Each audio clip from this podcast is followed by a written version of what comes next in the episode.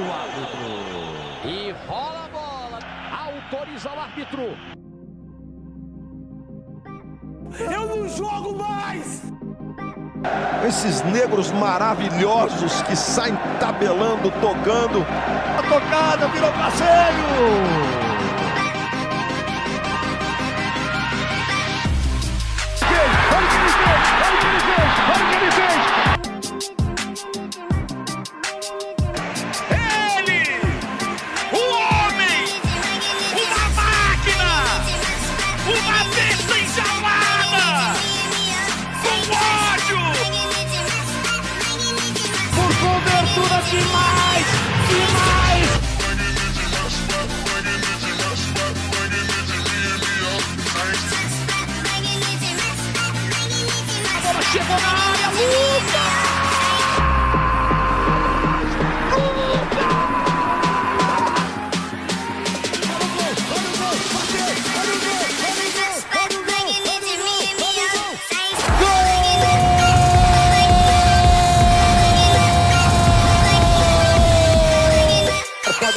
Mandar o charuto da Yuri no lance. Minha Nossa Senhora! Pelas barbas do profeta!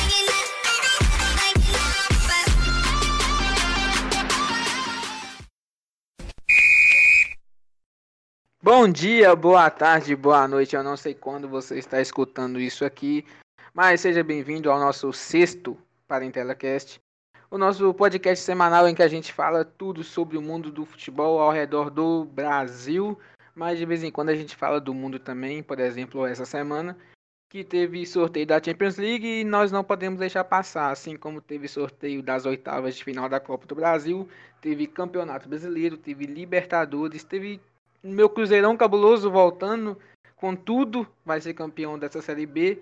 E nós vamos falar sobre isso tudo, mas antes de tudo, Deixa eu apresentar nossa bancada mais uma vez. É, eu sou o Caio. O, nós também temos aqui o Pedro Reis, que é o outro mineiro do grupo. Reis, deu aí para o pessoal. Eu deixar registrado aqui para a Fox Sports e ESPN que escutam a gente que eu deixei de pagar a conta de luz desse mês, mas pode ficar tranquilo que o São Paulo não vai sair do time não, viu? É uma boa observação, eu acho que estávamos todos em dúvida quanto a isso, mas muito bom que o Pedro Reis esclareceu isso daí. E também temos aqui do outro lado, lá do lado de São Paulo, nós temos o Edgar, o Ed. Dá oi pro povo, Ed. E aí, pessoal, e o Reis sendo apresentado em primeiro, como sempre, né? É, não, sei, não sei se é porque ele é mineiro ou alguma coisa assim, né? Mas boa noite aí, pessoal. Não, eu acho que a gente é sempre imparcial, inclusive nisso aqui. É, jamais disse que Pedro Reis é meu segundo membro favorito desse, dessa bancada depois de mim, só porque ele é mineiro, nunca disse isso. Mas também eu gosto bastante de você, Ed, um pouquinho, e também um pouquinho menos do Gustavo. Gustavo, dá oi pro povo. Dá oi pro pessoal, Gustavo. O outro paulista do grupo.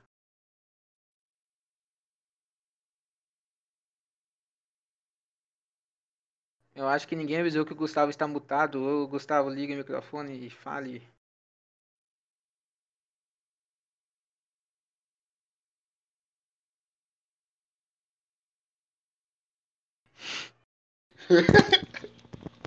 O Gustavo ele participa. O Gustavo ele participa um podcast sim, um podcast não. E quando ele participa, ele não fala nada. É incrível.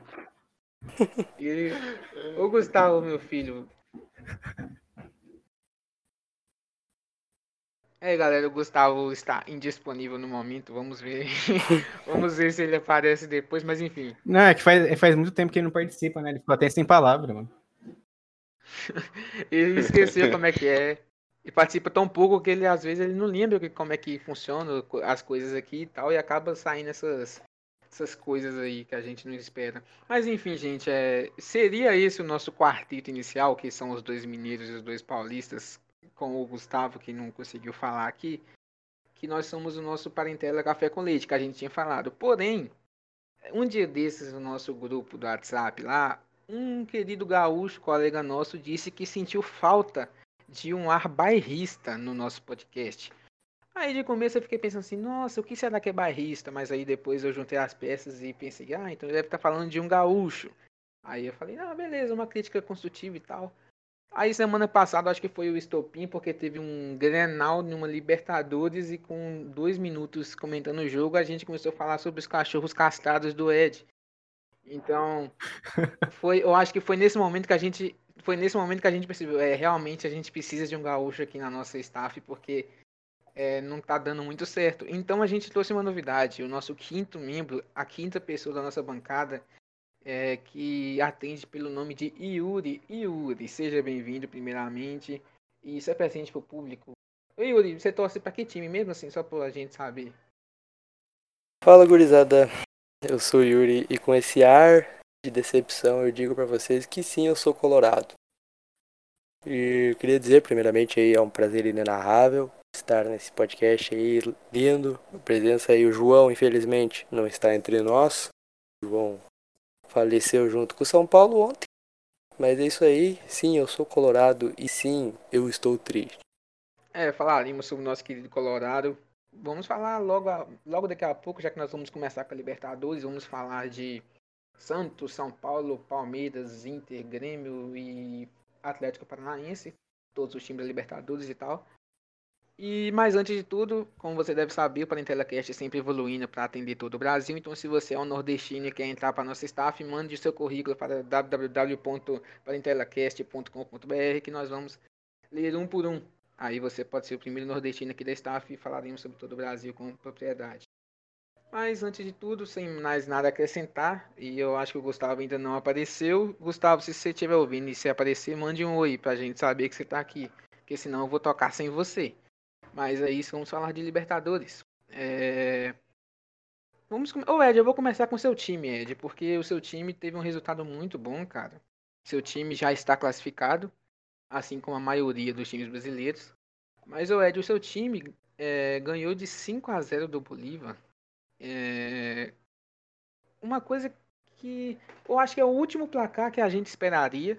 Não só é, os torcedores do Palmeiras, mas todos os torcedores do Brasil não esperariam um 5 a 0 depois dos últimos jogos do Palmeiras. Ed, você ficou muito surpreso? Você gostou do jogo, o do nosso Verdão metendo 5 a 0 no Bolívar?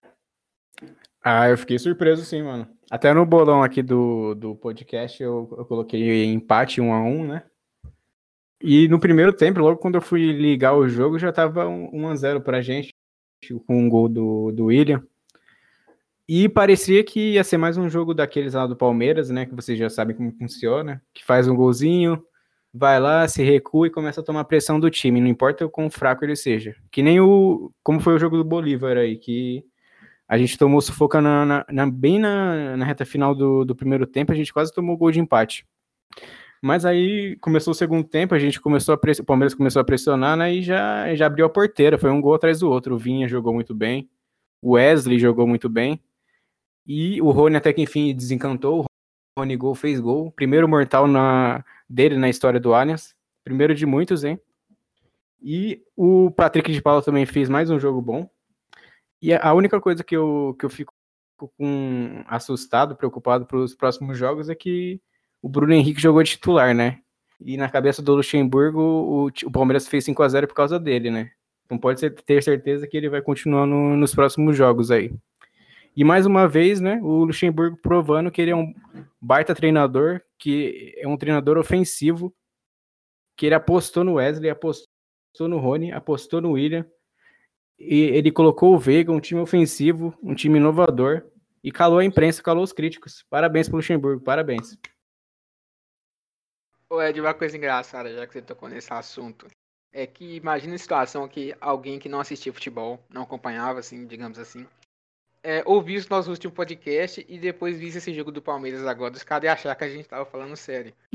Porque no podcast passado, eu não sei se se você que tá escutando agora escutou o último, mas a gente foi com um tom de ironia ali, elogiamos o time do Palmeiras a rodo. Só elogio pro Luxemburgo, pro Palmeiras e tal, falamos, ah, o time invicto e tal. Obviamente, o que não condiz com os resultados. É, que foi naquele empate 0 a 0 contra o Guarani, né? Isso, não, acho que foi Isso. depois do jogo contra o Flamengo, foi não? Ah, não. Ah, não, tá não, foi- Isso Não, mesmo, foi depois do, do- da Liberta. É. Isso, foi depois do empate com o Guarani e tal. A gente falou e tal, brincando e tal, e eu fico imaginando, depois, logo depois eu acho que o Luxemburgo ouviu nosso podcast e ficou muito feliz, falou, nossa, o pessoal acredita em mim, e foi lá e meteu cinco, porque não tem outra explicação, cara. Não... E detalhe que o Palmeiras continua invicto, né? Invicto na Libertadores, invicto no Brasileirão. Exatamente. E na Libertadores, ao contrário do Brasileirão, é muito mais vitória que empate. São quatro vitórias, um empate, 86% de aproveitamento. Então, tipo, classificação com, com propriedade, né, cara? É, eu tô vendo, e eu tô vendo aqui 13 pontos. É, é a melhor campanha ao lado do Santos, né? Isso, exatamente. Santos também tem 13 pontos. Ganhou agora há pouco, que a gente vai falar, que a gente já vai falar, né? É, eu acho, inclusive, que a gente já pode falar agora, né? É... A não ser que o, o Yuri ou o Reis tenham algo a falar sobre o Palmeiras. O Reis, Yuri, alguém? Eu não tenho, não. Eu tô aqui hoje só pra xingar o Inter, irmão. Então, beleza. Quando for a hora do Inter, eu chamo Yuri. E na hora certa, eu chamo o Reis também. E então, já que o Ed citou o Santos, o Santos também tem 13 pontos, igual. O Palmeiras, 4 vitórias, um empate, 86% de aproveitamento. E o Santos acabou de vir de uma vitória muito boa, cara. Uma vitória contra o Olímpia. Saudades do Olímpia, Reis, inclusive. É, mas o Santos foi lá na casa do Olímpia, meteu 3 a 2 teve gol do Marinho, teve gol do Sanches, assistência do, San, do Sanches pro gol do Caio Jorge, enfim. É, o Santos também classificou com propriedade, 13 pontos. É, não tem nem como o segundo colocado alcançar o Santos. Mas se bem que eu acho que, inclusive, o grupo, o grupo do Santos era o mais fácil dos brasileiros, mas o que não, não, não desmerece o, a campanha boa que o Santos teve. É, dois times que a gente citou aqui, dois paulistas que, que se classificaram. É, Ed, você acha que o Santos, é, ainda mais para um começo de. Não para o começo de temporada, mas para o que estava desenhando a temporada do Santos depois da parada da pandemia. É, o time do Santos está muito melhor do que esperava, não tá? Ah, sim. É, considerando que a gente, a expecta as nossas expectativas, né, tá, tá ótimo, pô. Eu mesmo apoio, eu apostei de novo que o Santos ia brigar para não cair, né, mas quem tá brigando é um outro time paulista aí, que tá jogando só o Brasileirão, né. E nós, como não somos cubistas, ficamos tristes com essa notícia. Com né? certeza. É, uma, é triste uma instituição assim tão grandiosa, né, com, com esse time aí de Itaquera, né, passar por dificuldades, né? Mas acontece, né? Acontece. E o Santos, né, que é menos, que é menos badalado que o, que o São Paulo, tá fazendo uma puta campanha, né? Beleza, que, o, que os grupos são, são diferentes, do, do São Paulo é bem, mais, é bem, mais, difícil. Mas vocês duvidam que o Santos ia fazer uma campanha melhor que o São Paulo na, no, no, no, grupo do River, da LDU? Eu acho que o Santos não perderia pro Binacional, por exemplo. Com, isso, isso com certeza. Esse, esse time do Santos, cara, ele é. Eu, por exemplo, tipo assim, como, como os, os paulistas e os cariocas não acompanham o futebol gaúcho, eu, como gaúcho, não acompanho o futebol carioca e o futebol paulista como vingança, entendeu? Mas assim, ver o, o banho de bola que o Marinho tá jogando, ver como o time do Santos tá, tá sendo consistente, que não era consistente desde Neymar, mano, que já são, tipo, cinco anos, tá ligado? É, é surpreendente mesmo. Tipo, o Santos vem bem, cara. É bem. Gostei de ver a evolução, principalmente do Marinho. Eu, eu boto tudo nas costas do Marinho, mano. Eu tá jogando muita bola. E ele tá certo quando ele diz que ele não é só meme, mano. O cara é, é bola também. O cara, pra mim, é o melhor jogador do, do Brasileirão atualmente, passando o Galhardo. polêmica, polêmica, e os Colorados não vão gostar de mim. Mas depois eu vou falar do Galhardo. Mas eu acho que o Marinho tá sendo o melhor jogador brasileiro atuando no Brasil. É, eu acho que isso que você falou, é, a CBF começou com aquele, aquela premiação de jogador do mês do Brasileirão, né?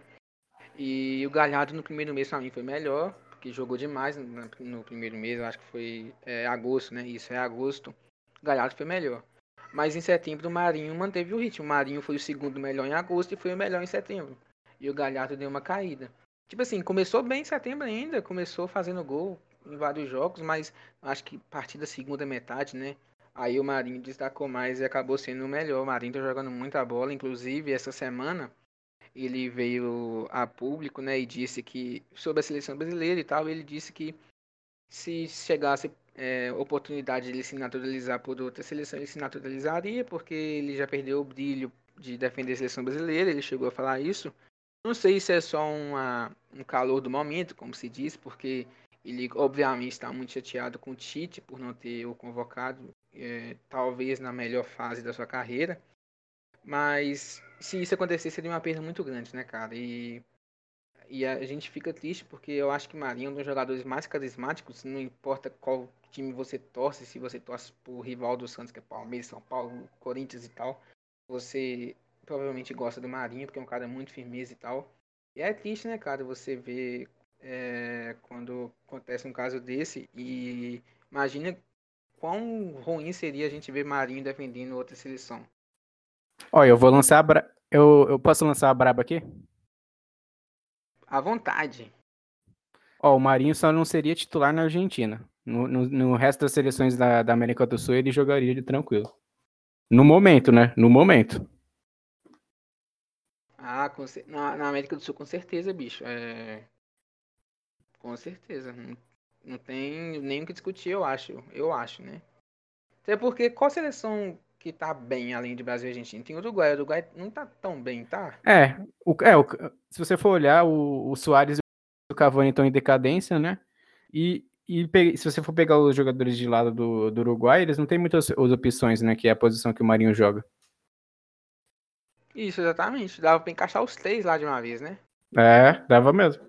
O problema do, do, do Tite, né, falando é que ele tem a panela, né, mano? O cara, querendo ou não, muda uma, duas peças, mas é sempre a mesma coisa. Sabe ali, o ataque é certeza que vem Neymar, isso é lógico. Vem Gabriel Jesus, vem David Neres, vem Richardson. Esses quatro, tem certeza. Aí ah, o Cebolinha também. Se cinco, é total certeza. Mas ó, Coutinho ou Marinho? Consegui entrar na seleção fácil. Vou até pegar os atacantes aqui da seleção. Pode ir falando aí enquanto isso. Eu acho, na verdade é porque o Coutinho é posição diferente, né? Mas enfim, eu acho que o Marinho tinha que entrar no lugar do Rodrigo, mano. O Rodrigo que não tava em boa fase, tava parado na verdade, né? Não tava jogando. E foi convocado, então tipo assim... É, mas não dá pra entender isso, né, velho? Um milhão de vezes. O que o Tite, ele, ele pega uns caras e fica insistindo nele, né, mano? De teimosia. Ele não aproveita o momento dos jogadores. Que é o mais importante, né, em, em eliminatória, né?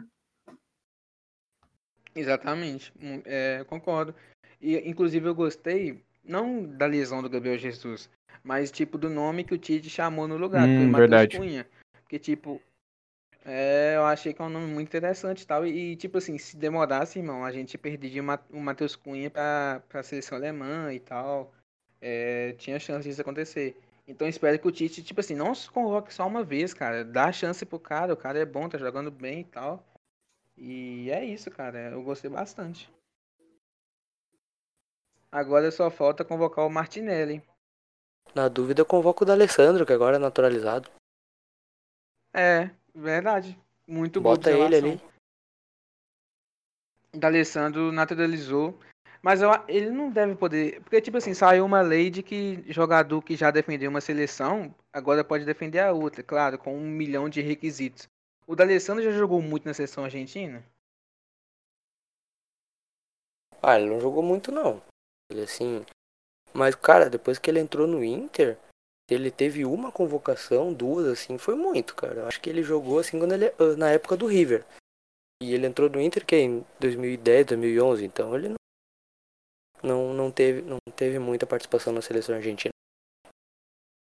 Então, então nós estamos brincando, mas é, tipo assim, nós estamos brincando, mas se bobear, se é, o Tite quisesse fazer uma gracinha, era capaz de liberar a, a convocação do Alessandro, então, se você for olhar os requisitos. É que eu não sei quais são, né? Mas, o, o, o Yuri, aproveitando que você tá com a cal aberta aí, que nós estávamos falando do Alessandro, vamos falar do Internacional. No grupo do Inter tem o Grêmio já classificado, tem o Inter, tipo assim, não está classificado matematicamente, mas a diferença de saldo para o América de Cali é de 5 gols. Então, tipo, é, basicamente a gente pode falar que, ah, tal, a não ser que o Grêmio faça uma, uma sacanagem e deixe o América de Cali fazer 5 a 0 para eliminar o Inter, mas enfim, eu não sei se eles vão ser tão antiprofissionais a esse ponto. Mas então, se a gente for olhar, basicamente Grêmio e Inter classificados e tal. E o Inter empatou fora de casa com a América de Cali, o próprio América de Cali que vai brigar ponto a ponto com o Inter. Yuri, disserte sobre esse jogo. O que você achou? O que você está achando do Internacional? E quais suas perspectivas para essa Libertadores? Cara, o mês de setembro inteiro, assim, é um mês para o Colorado esquecer. É um mês, assim, de sofrimento do começo ao fim. Esse jogo de terça-feira do Inter América de Cali, que terminou 0 a 0 foi patético, cara. Simplesmente depressivo de se ver, assim. A gente perdeu o nosso lateral direito por uma lesão, rompeu um ligamento do joelho. Para efeitos comparativos, é exatamente a mesma lesão do Paulo Guerreiro. Então a gente perdeu dois jogadores de seleção convocados para o ano inteiro, né? E o Saravia tinha contrato até o fim do ano, então ou ele nunca mais joga pelo Inter ou o Inter vai ter que buscar aumentar o contrato dele.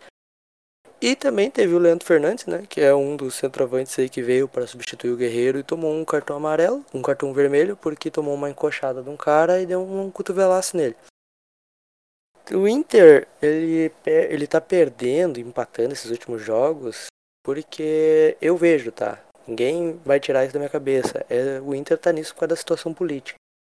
Pra quem não sabe, eu não sei se se aplica para todos os times, mas esse ano, fim de ano agora, tem eleição do novo presidente do Inter. E o Marcelo Medeiros, ele é um presidente com DNA de perdedor. Ele tem a alma dele é de perdedor. E ele que, tipo, quer. Ele não pode se reeleger, então ele quer eleger o, o amigo dele ali, o vice dele, quer que o vice dele vire presidente para manter na mesma panela de políticos. E aí ele simplesmente demitiu o vice de futebol, que é o Alessandro Medeiros, que é o cara ali que tava no tava ali no no vestiário e dando apoio para os jogadores. E querendo ou não, não sei, não estou dizendo que é esse o motivo, mas o Alessandro Barcelos saiu e o Inter começou a, a perder, cara. Que nem a gente vê, o Inter tá em segundo do Brasileirão, em segundo do grupo dele, virtualmente classificado. Se o Inter, é só o Inter não perder o jogo contra a Universidade Católica, dia 20 e pouco, não vou lembrar que dia é agora, que ele passa. É só ele não perder. Ah, não tem o Universidade Católica não passa o Inter o América de Cali tem que golear o Grêmio para passar o Inter, o que provavelmente não vai acontecer. E, cara, mesmo assim, o Colorado acorda triste, tá ligado? Pensa, tipo, pensa aí o time de vocês em segundo da tabela do Brasileirão, em segundo da tabela do, da Libertadores, e vocês acordam triste. Aí vocês acordam ali sabendo que a situação do time de vocês não é boa, mano. A situação do Inter não é boa. A gente falou, falou do, do Galhardo, foi o melhor jogador agora do, do mês de agosto, né? E, cara, o Galhardo, ele caiu de nível porque o Inter caiu de nível. Ele caiu de nível porque a bola só chega nele por chutão, tá ligado? Então, tipo, o Inter caiu muito por fatores políticos também. E aí o Kudê ele não tá fazendo o jogo do Kudê, mano. O Kudê era o cara que pressionava lá na frente, pressionava o goleiro. Vai ver o jogo do Inter hoje, o Inter toca a bola zagueiro, zagueiro volante, volante lateral, lateral goleiro. E fica nisso. Então, tipo, a situação do Inter não é de agora, de ontem, de terça-feira que ele perdeu. Ele tá perdendo o mês inteiro. E é por, também por situações políticas também e porque o Inter não tem um elenco grande que consiga se manter firme trocou uma, duas peças ali o elenco do Inter já se desmontou. Tirou o meio-campo titular, o time do Inter já se perdeu. É, é, é, é bizarro ver que a gente está em segundo no, nas duas tabelas que a gente está disputando e a gente não está satisfeito com o time. É, só aproveitando a sua fala, é, o Inter teve muita derrota boba nesse Brasileirão, né, cara? Muita derrota boba. É, eu acho que pelo menos duas ali que, tipo, era obrigação de um time que tá brigando por, por título ganhar. E o Inter acabou tropeçando. E inclusive nesse sábado agora tem Grenal. É, a gente sabe dessa, dessa fase, muitos jogos do Inter sem ganhar Grenal. E antes de eu passar a palavra pro Yuri, pra ele falar o que ele acha sobre esse jogo, deixa eu já adiantar o jogo do Grêmio rapidinho e depois eu devolvo Yuri. O Grêmio ganhou de 2 a 0 Ganhou de 2 a 0 da Universidade Católica a mesma Universidade Católica que tinha vencido o Grêmio de 2 a 0 duas rodadas atrás, com o Grêmio não o Grêmio não encostou na bola aquele jogo, foi devorado pela Universidade Católica e dessa vez conseguiu reverter o resultado, ganhou de 2 a 0. e classificou matematicamente. Não tem como mais alcançar. O Grêmio está classificado, primeiro no grupo por enquanto. E vai jogar em casa com a América de Cali tal, a gente já falou. E mas antes disso, nesse sábado tem o Grenal.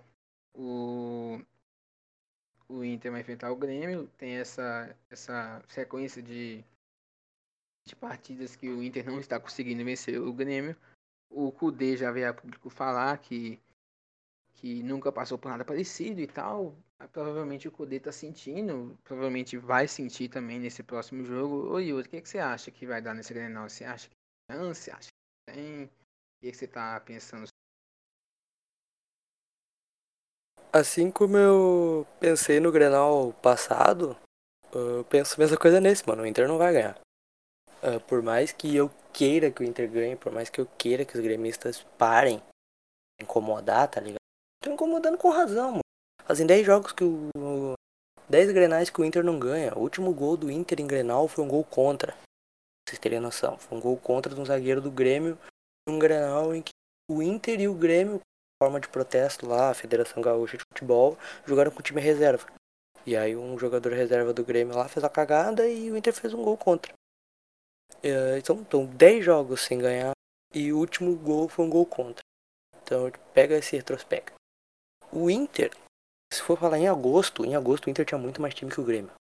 E tem mais time. O problema é que o Grêmio tem o psicológico mais forte. E o Grêmio tem peças muito, muito chaves.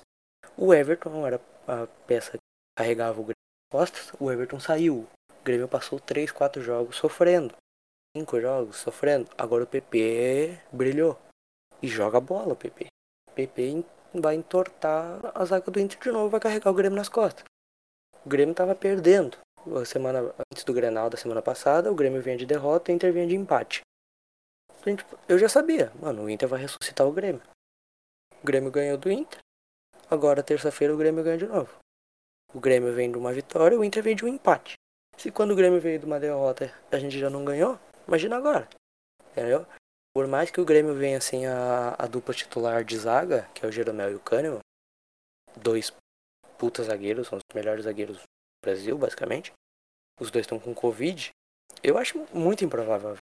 Porque o Inter é um time, quando joga contra o Grêmio, joga cadelado, joga para trás, joga com medo. Medo de perder. E o medo de perder é tanto que vira realidade. O Inter fica com tanto medo de perder que perde. Então, eu, cara, não vou chutar placar. Vou chutar placar. Eu chuto um 1 a 0 pro Grêmio. Um golzinho chorado. É, é, mas, tipo assim, nós vamos reviver o placar lá no final também, quando nós for fazer o bolão, no final do podcast. Mas, então, esse é o cenário que ficou o grupo do Inter e do Grêmio na Libertadores. Os dois, tipo assim, o Grêmio classificado matematicamente. E só uma coisa, cara, só uma coisa. Não, não, queria dizer só é, que, como palmeirense, eu me identifico com, com a dor do Yuri de em perder vários clássicos em sequência, né? E, e ainda mais da, da forma que, o, que os Grenais estão sendo aí, né? Que o Grêmio faz um gol, o Inter não consegue é, virar o jogo, empatar de maneira nenhuma. É, aconteceu muito, né, Ed, com o seu time. Você, eu acho que você chegou a falar em um dos podcasts aí pra trás. É, é foi logo no, no começo. Isso, você chegou a falar sobre isso. É, o Inter precisa de um né, pra, pra resgatar a equipe, né, mano? Exatamente. O Luxemburgo cairia como uma luva. precisar dele aí, Propor uma troca, ué. Eu acho que nunca antes na história teve isso, né? Troca de treinador. O Palmeiras e o Inter podia Não, colocar isso aí. É, poderia ser a primeira vez, hein? É, pioneiros nisso aí, ué. Uh, agora, falou de troca de treinador, eu queria falar disso aí, foi muito bem colocado. Que eu acompanho muito o Inter, eu acompanho muito os torcedores do Inter. Sabe? E eu vejo muita gente querendo a cabeça do. Sabe? Eu não sei a opinião de vocês, mas, cara, pra mim, é, é tirar o Kudê não vai resolver o problema, vai piorar o problema.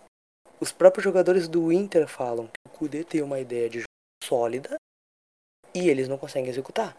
Cara, o próprio jogador do Inter falou: o Kudê tem uma estratégia sólida e não consegue executar. Acham que o problema é o Kudê. Enquanto ontem teve uma reunião dos assessores do Inter e um tava dormindo, o outro tava fazendo a barba. Eu queria muito que isso fosse piada, mas não é, é verdade. Só que as pessoas acham que vai tirar o Kudê e vai resolver o problema. Cara, o Kudê é o melhor treinador que a gente já teve em cinco anos, fácil. O Odair ficou mais de um ano pro Inter, tirou o Inter da Série B, levou o Inter pro final de uma, de uma Copa do Brasil, que é melhor a gente até esquecer dia. Mas, cara, o Kudê é o melhor que a gente tem. Se tirar ele, o Inter vai ter periga cair, mano. Aí o famoso cavalo paraguaio. Eu falo que o Inter é um golfinho, mano. Todo começo de Brasileirão ele sobe, faz uma graça e ele desce de novo. Então se tirar o Kudê, mano, isso aí vai piorar muito. E muito forte. É, mano, se você for ver no, no Brasil, quem tá livre é Abel Braga, é Celso Roth, é esses caras aí. Eu duvido que se, se algum time brasileiro for atrás de, do, dos técnicos gringos mais badalados, né, que nem o Heinz e o Miguel Angel Ramírez, eles vão ser loucos de aceitar né, no meio da temporada ainda, no meio da, da pandemia, e se eles fizerem um, um trabalho, no mínimo, ruim, perdendo no começo, a, as diretorias já, vão, já, já não vão bancar mais eles, eles vão ficar sem clube. No meio já, já vão se queimar no Brasil e não vão poder voltar para as equipes antigas deles. Eles e vão detalhe, se, se o Kudê sair, uh, o, o, próximo treinador a ser contratado só pode ficar dois meses. Ou três meses, na verdade. Ele pode ficar só até o fim do ano. Ah, é. É por causa das eleições, né? É, e aí vai é, vir tipo um, um Zé Ricardo, tá ligado? Um Lisca doido. Nada contra o Lisca doido, mas, porra, Lisca doido no Inter não dá. Concordo, Lisca doido é treinador de Barcelona, de Real Madrid, não é de Inter. Eu concordo com você. Mas é, eu acho engraçado. E o Ed citou o Abel Braga, é engraçado, porque o torcedor do Inter devia pensar duas vezes, porque o Abel Braga é identificado com o clube.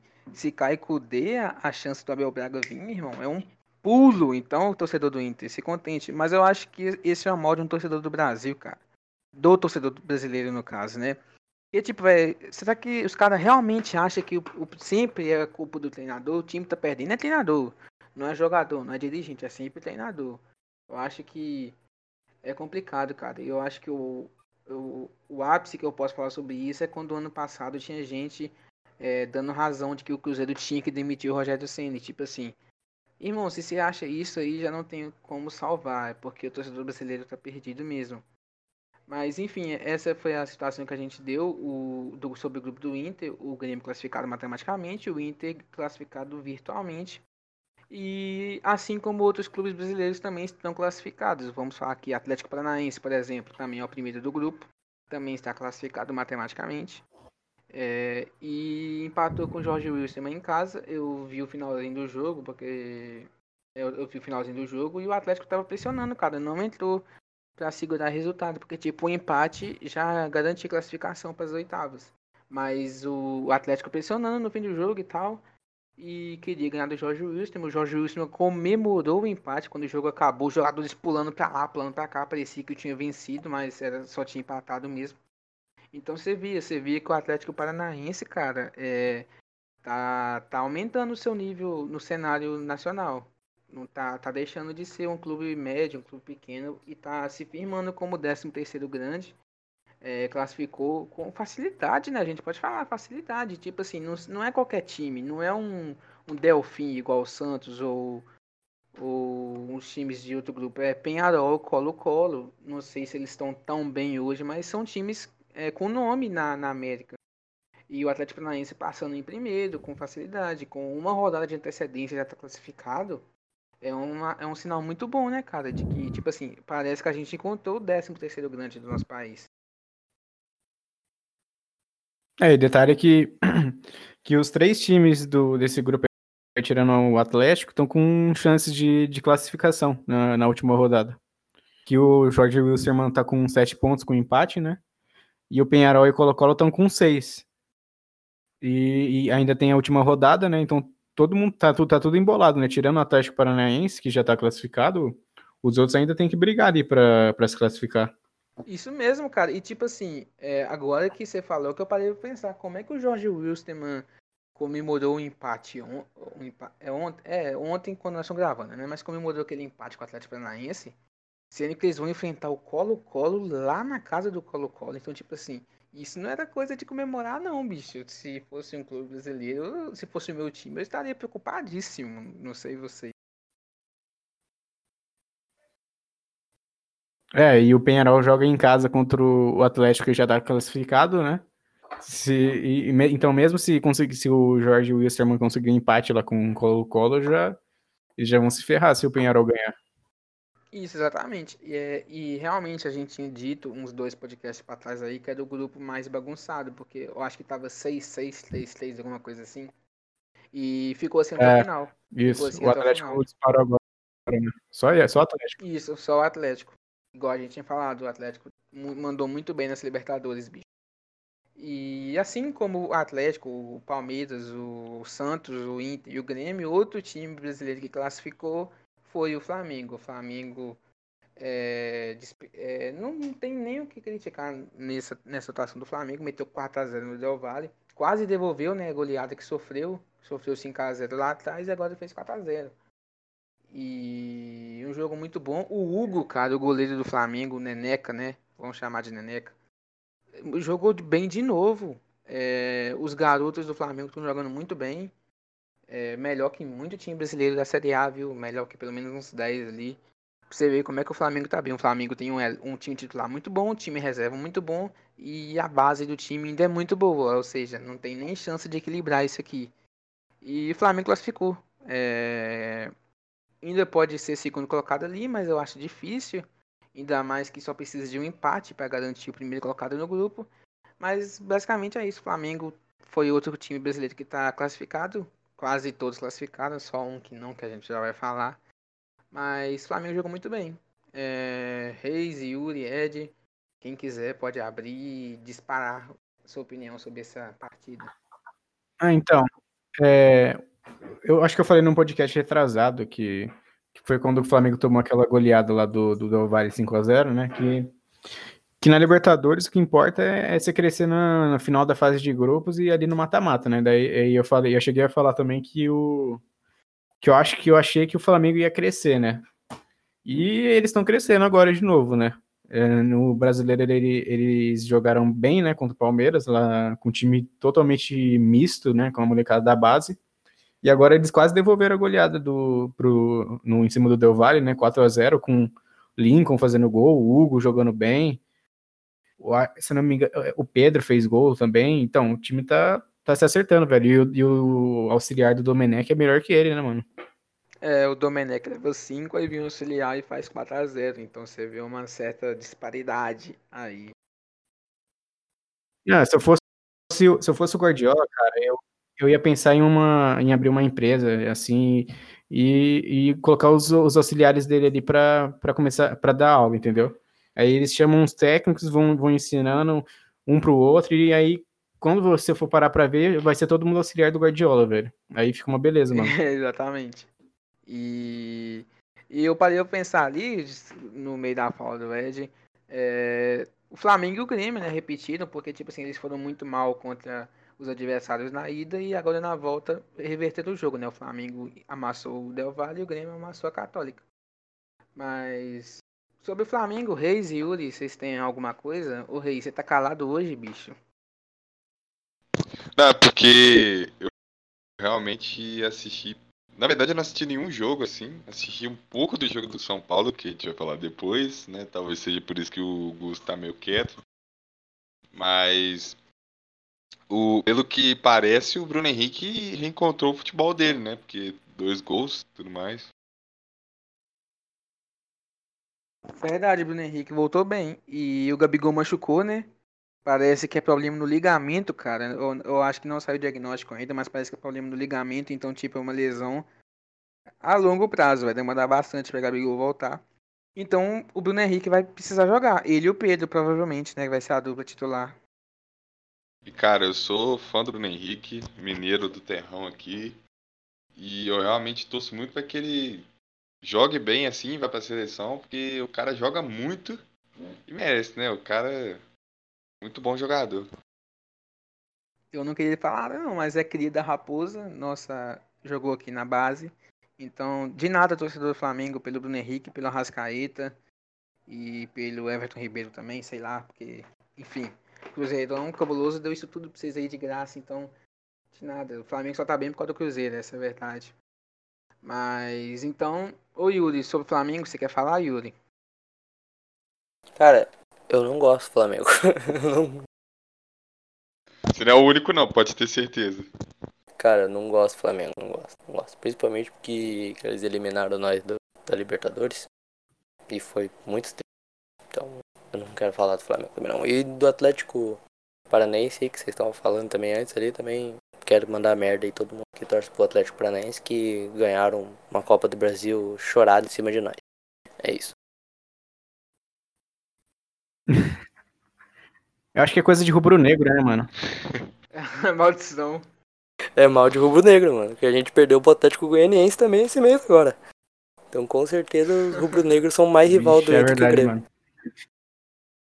É o nosso o quinto membro nosso- da nossa bancada aqui, não, não, não chegou muito bem. Ele deu azar de que, tipo, todos os times que estão bem na Libertadores é, acabaram com o Inter no passado. Então, torcedor flamenguista, não precisa, eu não peço desculpa, mas torcedor paranaense, mil perdões, a gente, eu gosto de vocês, tudo bem.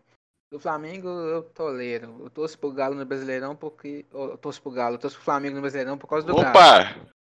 Porém, Eu, eu ouvi isso aí mesmo? corta Não, isso aí, editor. eu ouvi certo Caraca, isso aí. Certeza Ô, editor, editor na moralzinha, editor. Certeza Editor, tem como você repetir vezes. a última frase do cara, por favor? Sim, vai- em câmera lenta, assim, Júlio, só pra gente ter certeza que ele falou certo. Torço pro Galo no Brasileirão porque. Torço pro Galo no Brasileirão porque. Torço pro Galo no Brasileirão porque. É, galera, deu ruim aqui. Mas enfim. Vou aproveitar pra mudar de assunto. O Gustavo. O Gustavo tá calado o podcast inteiro. E a gente tá fazendo um retrospecto aqui, né? A gente falou um time classificado, outro classificado, outro classificado, outro classificado. Tipo assim, todos os brasileiros estão classificados. Todos, todos. Que a gente citou até agora. Aí faltou só um. Só falta um, um time brasileiro pra gente falar Libertadores, que é o, o São Paulo. Alguns acham que é o maior time do Brasil, assim. Acho que a maioria acha, né? Há controvérsias por causa do Santos. Eu, por exemplo, acho o Santos, mas isso não vem ao caso agora. Mas São Paulo, para muitos, o melhor time do Brasil. Três Libertadores. é, empatado com o Santos e com o Grêmio, o time brasileiro com mais Libertadores uma década passada excepcional, o único time na história a ganhar três campeonatos brasileiros seguidos. Um time muito forte, um time que mete medo em todo mundo, um time uh, muito um dos maiores do Brasil, primeiro, segundo, não, não importa. E tipo, todos os times brasileiros classificaram e São Paulo tem tudo para classificar, cara. O time de nome, um time com técnico técnico moderno, técnico que gosta de atacar, um técnico que gosta de toque de bola, que gosta de de posse de bola também, né? Enfim. E mas infelizmente o São Paulo resolveu contrariar todas as estatísticas e é o único time brasileiro a ser eliminado na fase de grupos. Eu acho que inclusive a gente tinha feito uma aposta aí, o Ed e o Reis, quem que ia cair na fase de grupos. Na época eu coloquei São Paulo e Grêmio. O Reis deu a confiança pro São Paulo e falou que ninguém, nenhum brasileiro ia ser eliminado. E o Ed falou que era só São Paulo. Então o Ed acabou acertando. Mas, gente, o que, que aconteceu com o nosso São Paulo, cara? O que, que aconteceu? O único time brasileiro que não honrou o nosso país, perdeu para o River Plate de 2 a 1 Não jogou mal. Quer dizer, jogou mal sim, gente, desculpa. Mas fo- foi até um pouquinho melhor do que poderia, poderia ter sido. Mas aí o São Paulo foi eliminado na volta do Daniel Alves. E, enfim, deixa aberto aí para quem quiser. Se o Gustavo resolver aparecer também, que eu acho difícil. Mas tá aí. Porque só vai. Ah, é, Opa! é, assim, Agora a querida aparece, entendi. eu decidi aqui fazer um protesto, é, um programa de silêncio em, em homenagem ao luto da instituição São Paulo Futebol Clube, né? Que respirava por aparelhos durante anos e ontem, infelizmente, morreu. Então, quero aí deixar meu protesto e Isso aí foi a participação do nosso querido João aí hoje. E queria dizer o seguinte, Bem sucinto, parabéns. não, cara, poucas palavras e muitas críticas. Queria aí pedir desculpas ao São Paulo porque a gente devolveu o Trellis para vocês e o Trellis perdeu aquele gol que podia salvar vocês. Então, queria pedir desculpa para todos os São Paulinos aí, especialmente pro João. Então, desculpa por a gente ter devolvido Santiago Trellis para vocês. Não, eu acho também que uma coisa que o Gus tá querendo é manter aquela média dele, de tipo, participar em um podcast e não participar no outro. E como ele participou no último, então, tipo, nesse falou, ah, eu vou estar tá lá, mas eu não vou participar para me manter minha média. Então eu acho que é isso que tá acontecendo. Mas o Ed, Reis, sobre São Paulo, sobre essa eliminação, quem quiser, fique à vontade. Inclusive o Ed ia falar alguma coisa quando o Gustavo resolveu aparecer. O Ed, o que, que você ia falar, Ed? Não, não, era só uma correçãozinha, que foi 2x1 um no primeiro tempo, né? No segundo foi 0x0, com o São Paulo pressionando. E com posse Nossa, de bola. verdade, eu esqueci desse. Esqueci desse detalhe. O Fernando Diniz é um muito bom técnico de segundo tempo, né, cara? Incrível, nunca perde no segundo tempo. O cara é, o cara é bom. Não, ele sempre corrige o time, né, no, no intervalo. Tem que dar o mérito para ele. Exatamente, cara. É, é incrível. Ele vê o que, que tá errado ali no primeiro tempo, corrige tudo. Isso que é técnico bom. Isso que é técnico bom. Não, e eu não sei porque eu não sei porque o Gusto é tão puto assim, porque o São Paulo tá em terceiro no Brasileirão e na Libertadores perdeu pro Binacional, que jogou lá em, lá no lá em cima do, do Monte Everest, o estádio deles. É, é puta altitude, não dá pra, pra jogar assim também. É, mano. Ah, e, e só uma coisa, falando sério, tipo, o, o River e, o, e, a LDU, eles foram jogar lá, mas eles não jogaram no, no estádio que o São Paulo jogou, né? Eles jogaram em um outro que fica em Lima, se não me engano. Olha aí, rapaz, estão boicotando o nosso querido São Paulo Futebol Clube. Mas realmente eu acho que não dá pra tirar o mérito, porque, tipo assim, o Binacional, tipo assim, você for olhar, só tem menos 18 de saldo. Menos 18 não é quase nada. Então, tipo assim, vem, perder pro Binacional é acho que. Acontece, velho. Acontece. Acontece, acontece. E inclusive São Paulo vai enfrentar o Binacional agora. E se perder, fica fora da Sul-Americana. Mas eu acho difícil, né, gente? eu ia falar isso. Eu acho que o São Paulo não ganha do Binacional, não, hein? Só pra deixar aqui o. Com isso aí a gente decreta. A gente decreta o fim do dinizismo? É isso mesmo? Amigo. Não sei. Eu acho que é difícil pelos mesmos motivos do Inter, porque também tem eleição no fim do ano e também porque não tem ninguém no mercado. Então, tipo, eu acho que ele fica por causa disso. Mas o Reis, pode completar o que você ia falar. Ah, mano. Meu panorama sobre o São Paulo é: se o time quer pelo menos ter uma campanha digna na Libertadores, não pode perder pro Binacional, ainda mais do jeito que foi. Que eu lembro como foi o jogo do São Paulo, o time do São Paulo atacou, atacou, atacou e perdeu. E o Binacional só tem dois gols na competição e os únicos dois foram marcados contra o São Paulo. É tipo o Galo contra o Botafogo, exatamente o mesmo caso. O time do Botafogo só tem uma vitória no Brasileirão e foi contra o Galo. E. Cara, é, eu nem acho que a culpa seja tipo 100% do Diniz. Vou deixar o Gus triste. Porque se o São Paulo demitir o, o Diniz numa época dessa, sem treinador e não contratar o Rogério Ceni, o time só tem a piorar, porque o time do São Paulo, principalmente, assim, é um time muito inconstante, sabe? Acho que se o São Paulo conseguisse repetir os melhores jogos que ele tiver esse ano, eu acho que o time do São Paulo era um time, assim, pra brigar brasileirão. Com certeza ia passar na Libertadores, mas é um time que faz, tipo, um jogo muito bom. E aí depois faz um ruim, depois faz um jogo mais ou menos, e aí esse ciclo se repete, sabe? Então não dá pra esperar muito de um time assim. E é isso, pode falar, Ed. Não, então, é, é isso que o Caio falou do, das eleições do final do ano, né? Aqui, aqui na imprensa paulista, pelo menos, já, já saiu, né? Que, que a diretoria vai manter o, o Diniz e, e, o Raí, o Pássaro, o pessoal lá que comanda o futebol vão ficar até o final do ano, pelo menos, né? Aí, e, e também, se você for olhar, beleza, eles Todos esses caras eles são horríveis, né? Na, na função deles, mas não vai valer a pena tirar o Diniz agora e colocar, sei lá, o Zezinho das Flores como auxiliar e deixar ele lá treinando o time. Não vai adiantar nada. Então tem que deixar ele pelo menos até o final do ano para ver o que, que faz, né? Depois que ali, ali em janeiro já, já vai mais da metade da, da temporada, já, já tá meio que caminhado tudo, né? Brasileiro, Libertadores. E se a diretoria nova quiser mudar, dá para pegar o Rogério no, em fevereiro já, que é o começo da, da nova temporada, né? Que eu duvido que ele vai sair do Fortaleza agora.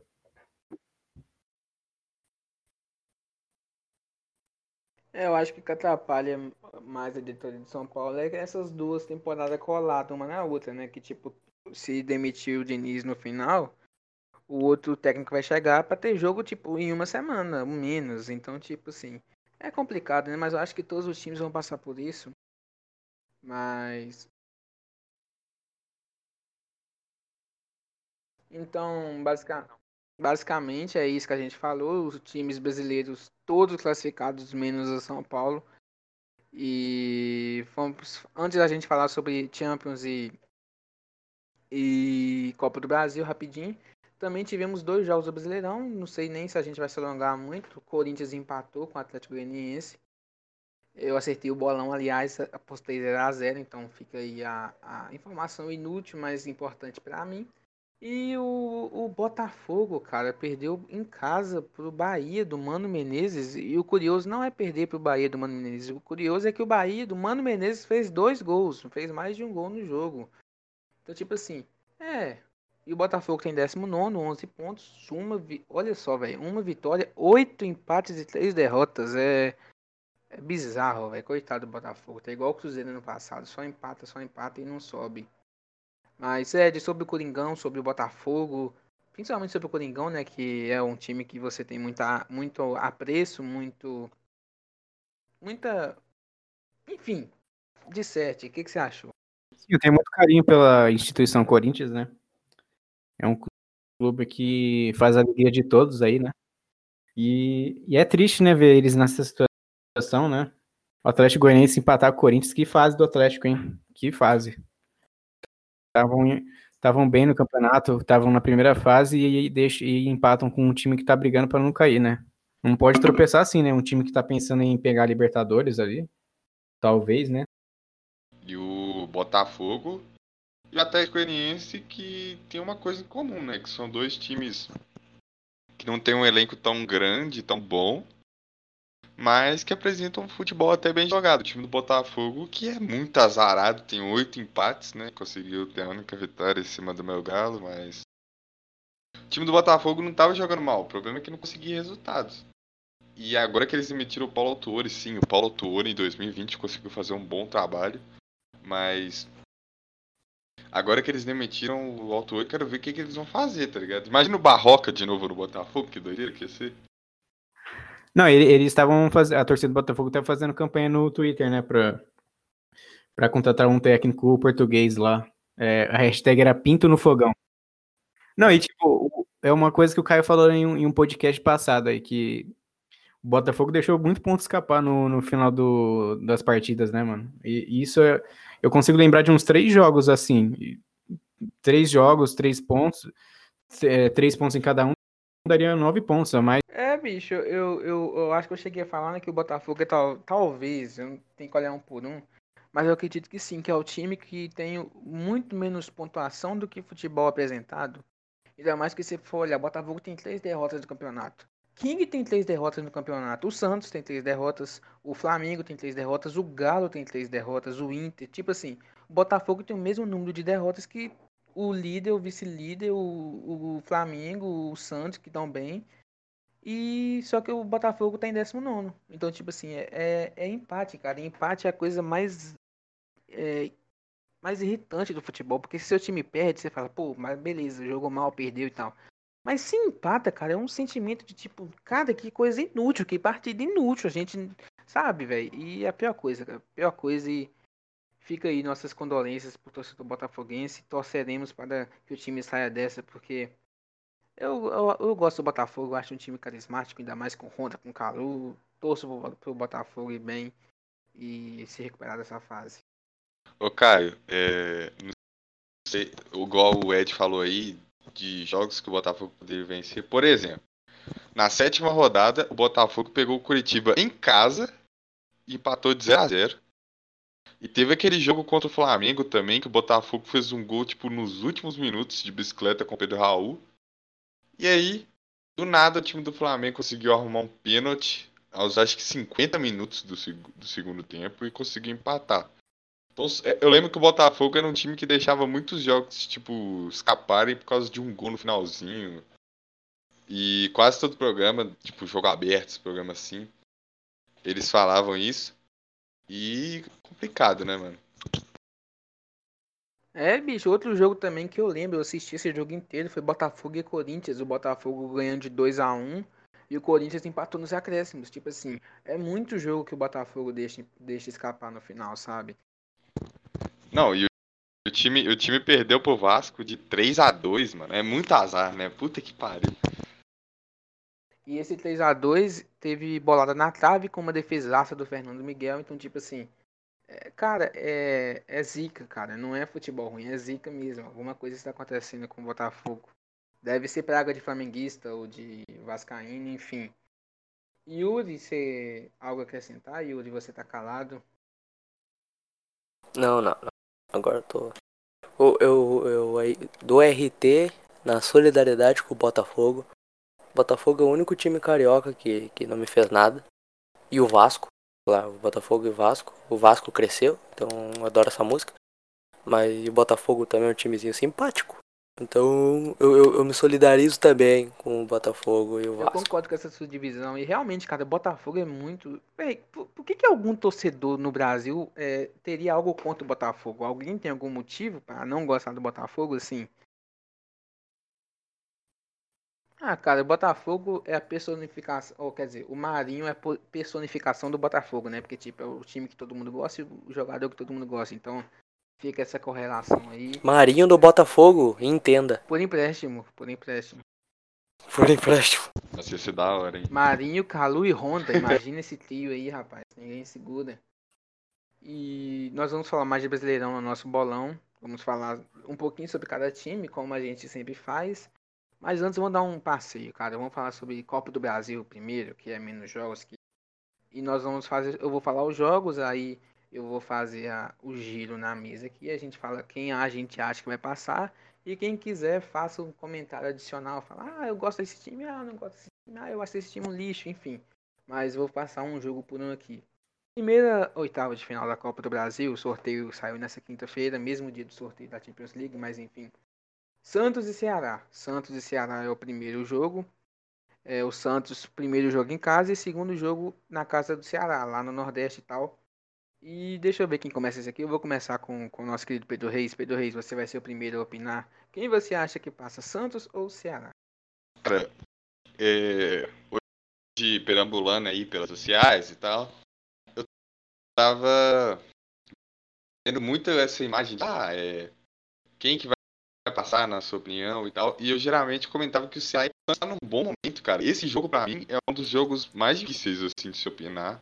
E o Ceará que vem com Vina, Charles. O meio de campo do Ceará é um bom meio de campo, viu? Charles, que eu queria no meu galo de novo, não vou mentir. Fernando Sobral, que é um jogador que tem muito desarme no Brasileirão. E tem o Cleber na frente, vem com o Gordiola, que é o Guto Ferreira. Então, difícil, mas eu não vou ficar em cima, em cima do muro, não. Eu acho que o Ceará vai passar.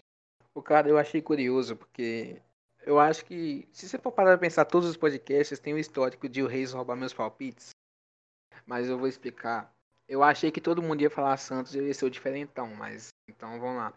Eu acho que eu, eu acho o time do Santos melhor que o do Ceará, obviamente. Eu, e na verdade eu nem seco o Santos, eu gosto do Santos e tal. Mas é aquela questão das três competições. O Santos está na Libertadores classificado, está no Brasileirão, é, brigando na parte de cima relativamente, está em nono, eu acho. E aí vai ter Copa do Brasil, você três competições. E é impossível priorizar três competições a menos que você seja o Flamengo, que tem um elenco muito forte. Ou o próprio Galo, mas que não tem tanta competição.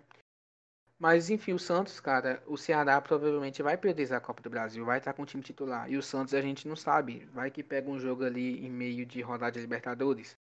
Então eu acho complicado e eu acho que o Ceará vai passar por causa disso. Ainda mais que decide em casa. Claro, não tem torcida, mas eu acho que ajuda um pouquinho. Então eu também vou de Ceará. E o Ed, você também pode palpitar, não sei se você concorda com a gente. Não, então, eu acho que vai dar, vai dar Santos, né? Mas vai ser um puta jogo difícil, né? E se a gente, sei lá, você pega um torcedor aí que não acompanha tanto, né? Ele bateu o olho e vê Santos e Ceará, ele com certeza vai pensar que o Santos vai passar, né? Por causa da fase do Marinho, por causa da fase na Libertadores.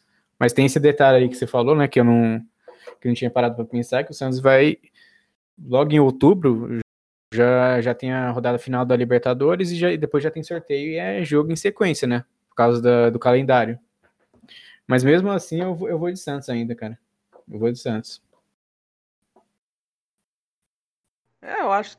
Quer dizer, é eu não vi todos aqui ainda é, um por um, mas eu, provavelmente é um dos mais equilibrados ali, né, velho? É um dos mais difíceis. Por causa das circunstâncias atuais, não por causa de time, tá? Porque eu acho o time titular do Santos bem melhor que o do Ceará. Mas Yuri, e você? Santos ou Ceará? Quem você acha que passa, mano? Eu, eu gostei muito da, da argumentação de todo mundo, tá ligado? São argumentos muito, muito válidos. Só que eu acho, na minha opinião, se o Santos tivesse que escolher um campeonato para dar vida, para ganhar, seria a Copa do Brasil.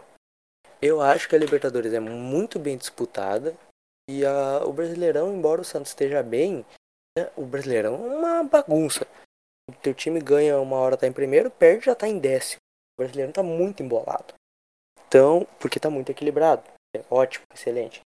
Mas eu acho que se eu fosse time do Santos, eu escolheria o, a Copa do Brasil. Então eu acho que vai dar Santos. O Santos vai dar a vida na Copa do Brasil. Realmente, o que o falou é verdade. E é só saber se o Santos vai.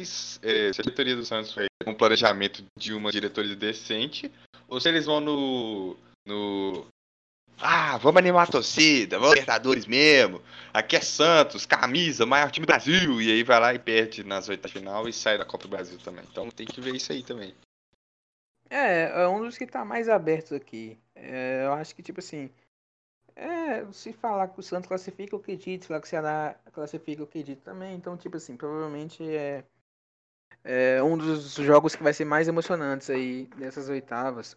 Mas, ô Yuri, eu vou aproveitar que você fala, é, falou, foi o último no jogo do Santos e vou deixar você abrir esse aqui, que é a, o segundo jogo, a segunda, a segunda chave das oitavas aqui, que é Grêmio e Juventude. E quem que você acha que passa? O Grêmio. É os dois times do, do Rio Grande do Sul, né? Inclusive. O Grêmio começa em casa e depois na casa do Juventude. O Yuri, pode palpitar. Uh, eu vi muita gente comentando que é jogo fácil pro Grêmio. Juventude, não sei o que. Cara, Juventude, na minha opinião, é o terceiro maior time do, do Rio Grande do Sul. Juventude já ganhou a Copa do Brasil, Juventude já disputou alguns anos de Brasileirão Série A. Claro, né? Vivendo de passado. Mas eu, cara, eu acredito sim que o Grêmio passe, tranquilo. Mas não acho que vai ser um jogo fácil. Eu acho que o Juventude vai vir com sangue no olho. Que Juventude, querendo ou não, disputa gauchão. É o o que ele tem perspectiva de vitória de título. Então, na mesma, na mesma, na mesma vibe do Santos, o Juventude vai vir com sangue nos olhos também. O Grêmio pode tropeçar, chuta ali um 1 a 0, sabe, uma vitóriazinha magra, empate num jogo, uma vitóriazinha magra no outro, mas não vai ser jogo fácil. Se o Avenida, mano, que é um time muito meia boca aqui do Rio Grande do Sul, fez um jogo contra o, Corinthians em Itaquera e no primeiro tempo meteu 3 a 0 Claro, no segundo tempo o Corinthians virou o jogo. Mas, cara, imagina, um timezinho de uma cidade não muito grande, do, do Rio Grande do Sul, que não tem muita perspectiva de vitória, tá ligado? Chega na Copa do Brasil e mete 3 a 0 no Corinthians. O que, que impede que o Juventude não meta um 3 a 0 no Grêmio? Entendeu? Sim, eu ainda aposto na, na vitória do Grêmio, mas com ressalvas. Não dá pra achar que vai ser jogo fácil e descartar o Juventude. Não, não. Juventude não dá nada. Eu acho que vai dar Grêmio, mas com vitória magra. E quem sabe com um sufoquinho. Beleza. E o Pedro Reis, suaves, Grêmio e Juventude. É, cara, igual o Yuri falou, Juventude, se eu não me engano, é o que colocado da Série B. E a Série B esse ano apresenta uns times bem, tipo assim, time até que relativamente bom, sabe? Time que no Brasileirão, na Série A, tiraria ponto de muito time grande. E o Juventude é um deles. E o equilíbrio para mim vai depender muito de como o Renato vai escalar os times, porque o Renato tem essa, essa coisa aí de escalar é, time reserva, time misto em jogos que, que até decisivos, tipo o jogo contra o Galo na semana passada. Mas eu acho que o Grêmio passa e mas vai ter dificuldade. Beleza, então eu vou dar meu palpite aqui também. Eu também vou de Grêmio. É, eu acho que você poderia usar os mesmos argumentos que eu usei do Santos no Grêmio, com as três competições e tal. Só que se você for olhar o retrospecto do Grêmio na Copa do Brasil, o Grêmio sempre vai longe, cara. E tipo assim, com o Renato, basicamente todas as vezes foi longe, chegou a ser campeão, inclusive, depois bateu semi e semi de novo. Então eu acho que, tipo assim, o Renato sabe jogar a Copa do Brasil, sabe jogar a Copa do Brasil, o time do Grêmio tem tradição na Copa do Brasil, então eu acho, tipo assim, muito difícil, cara, alguém ir lá e eliminar o Grêmio numas oitavas de final. Então por isso eu vou de Grêmio e Edgar, você pode fechar o, seu, o palpite do jogo do Grêmio agora. É que nem o Yuri falou. O, o Grêmio não tá tão bem assim, né? No, na temporada inteira.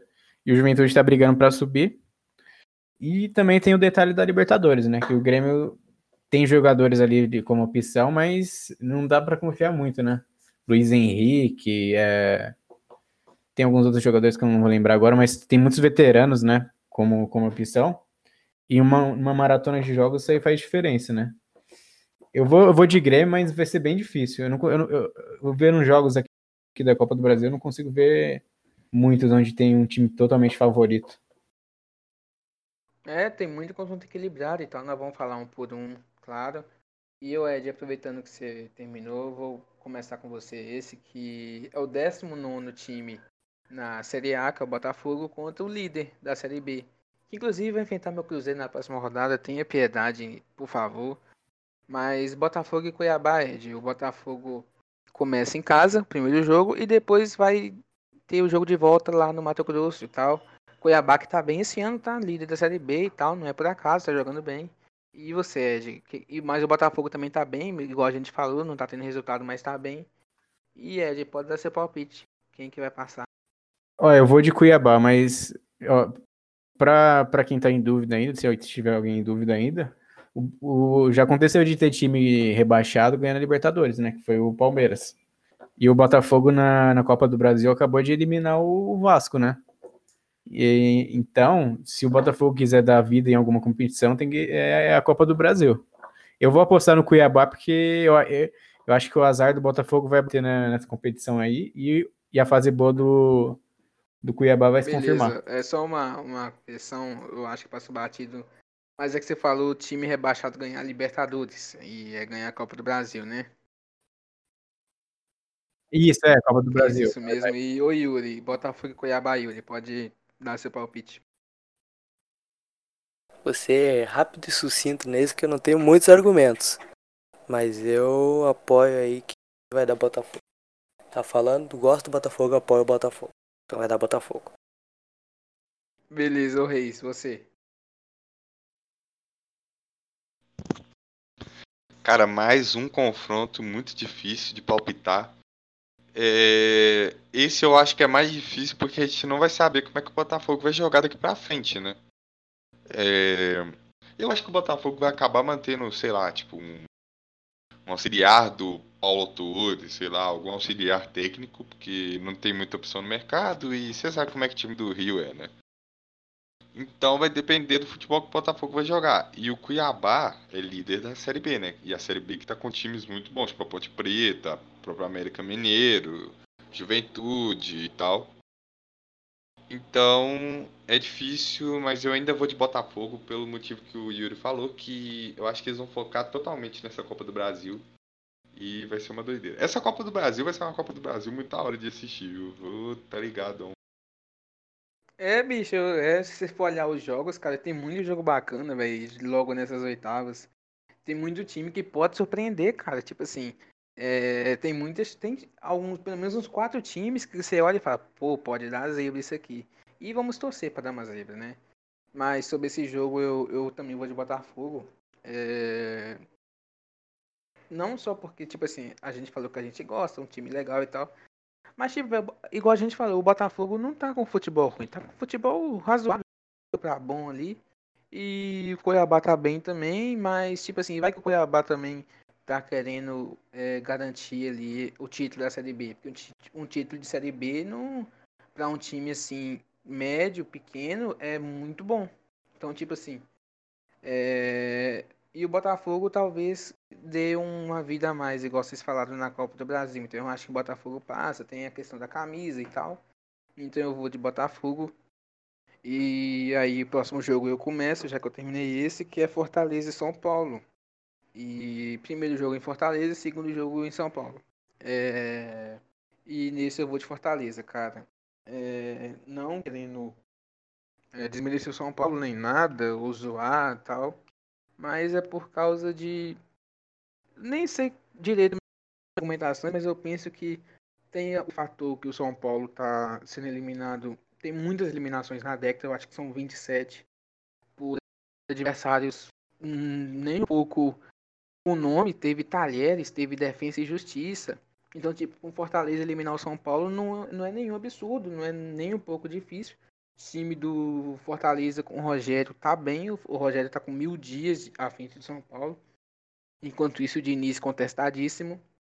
E então eu acredito que o São Paulo cai pro Fortaleza. E Edgar pode dar seu palpite. Esse aí é um dos dois jogos que eu vejo favorito. Eu aposto no Fortaleza. Eu.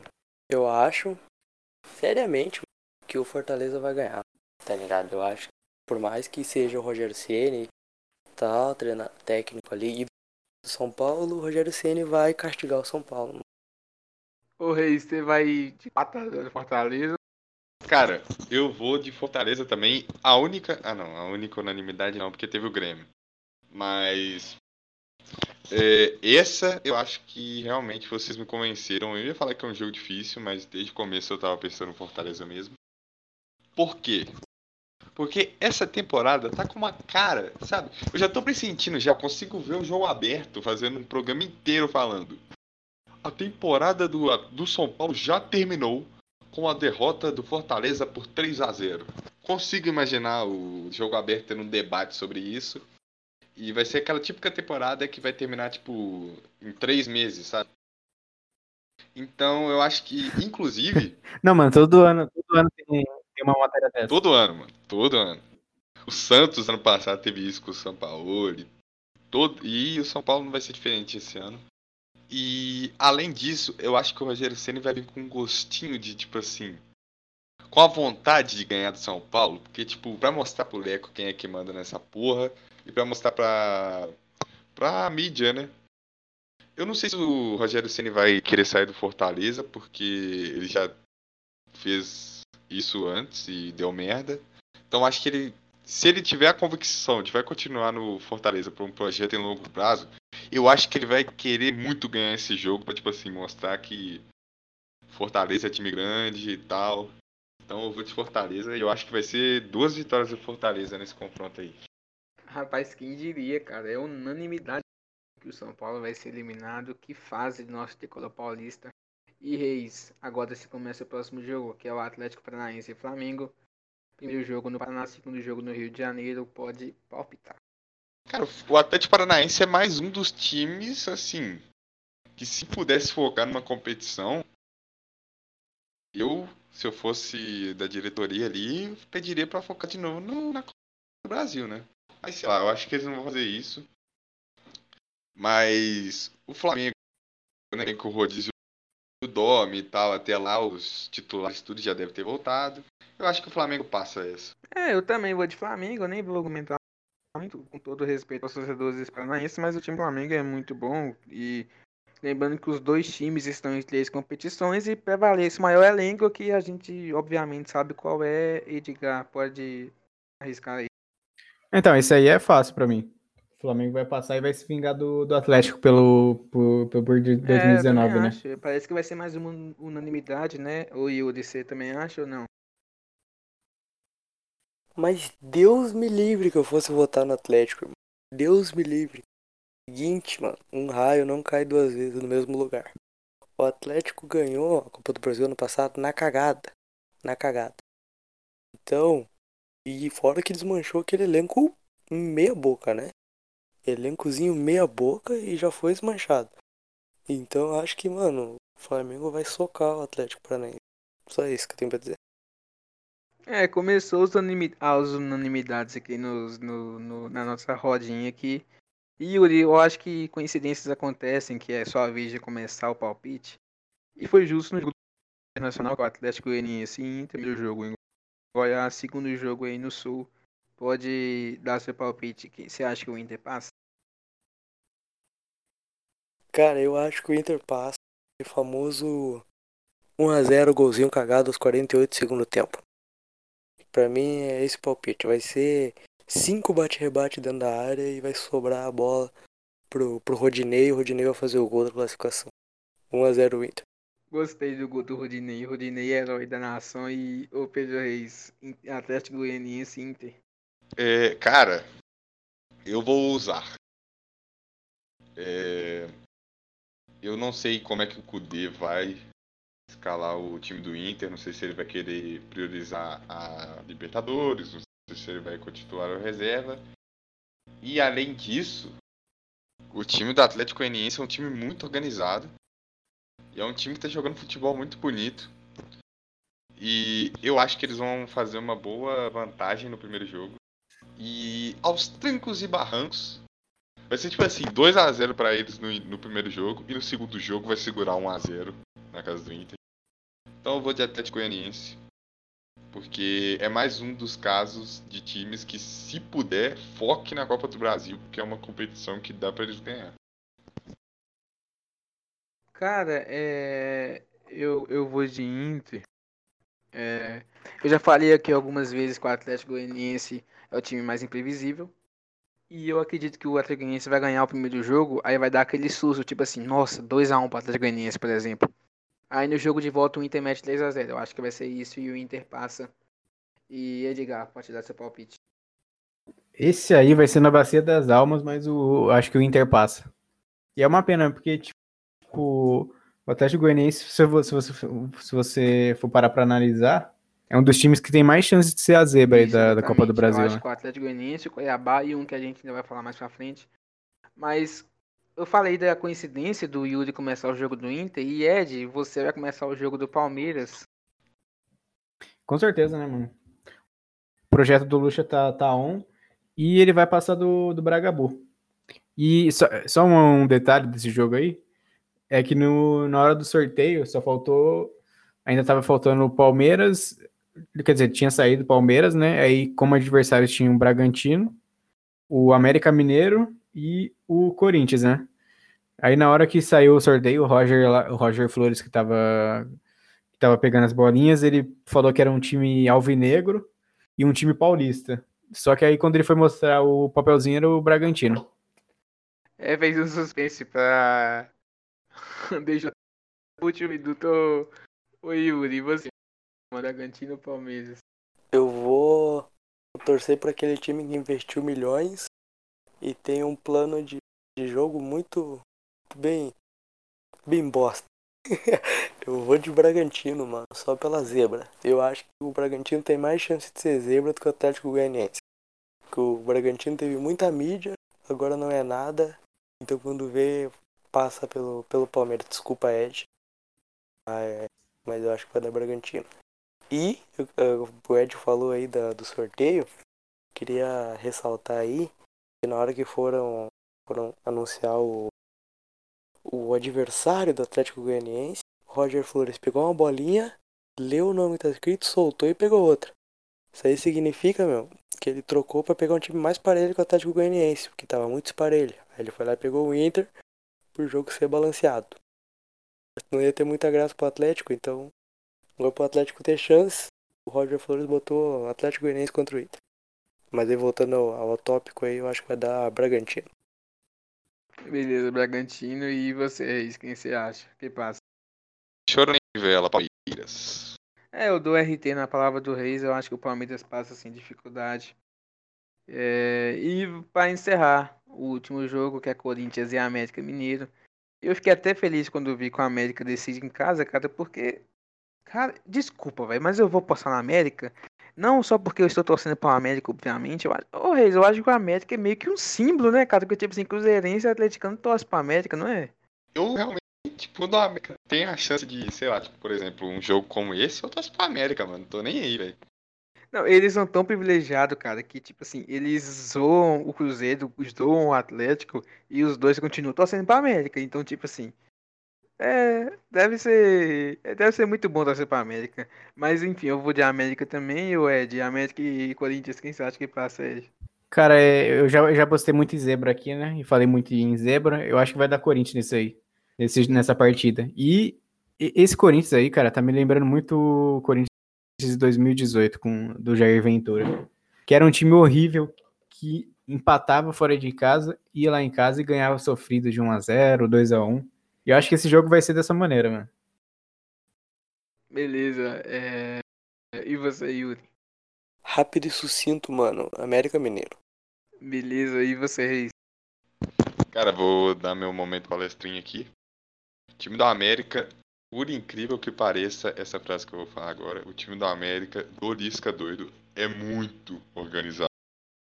O time dos caras não para, velho. Tipo, o time dos caras é muito rápido. Tem um meio de campo, tipo, muito, muito bom mesmo. Tipo, um meio de campo bem dinâmico, sabe? Em poucos passes eles já estão na área do, do time adversário. E deu muito trabalho pro São Paulo, velho. Isso que doido, teve jogo assim que o Galo ganhou por detalhe. E o Corinthians é um dos piores times do campeonato. Então, eu acho que o time do Corinthians não vai aguentar o América Mineiro. Vai ser duas vitórias do América. E vai a, a mídia do eixo vai ficar tipo, caralho, o time do América botou o time do Corinthians na roda. Já é momento para dizer que o Corinthians vai cair para a segunda divisão? E aí, né, já todo debate. Cara, que, que tomara, cara, tomara. Eu gostei bastante desse, desse cenário aí. Cara, se o América passar para as quartas seria muito bom, cara. E se for avançando aí, é isso.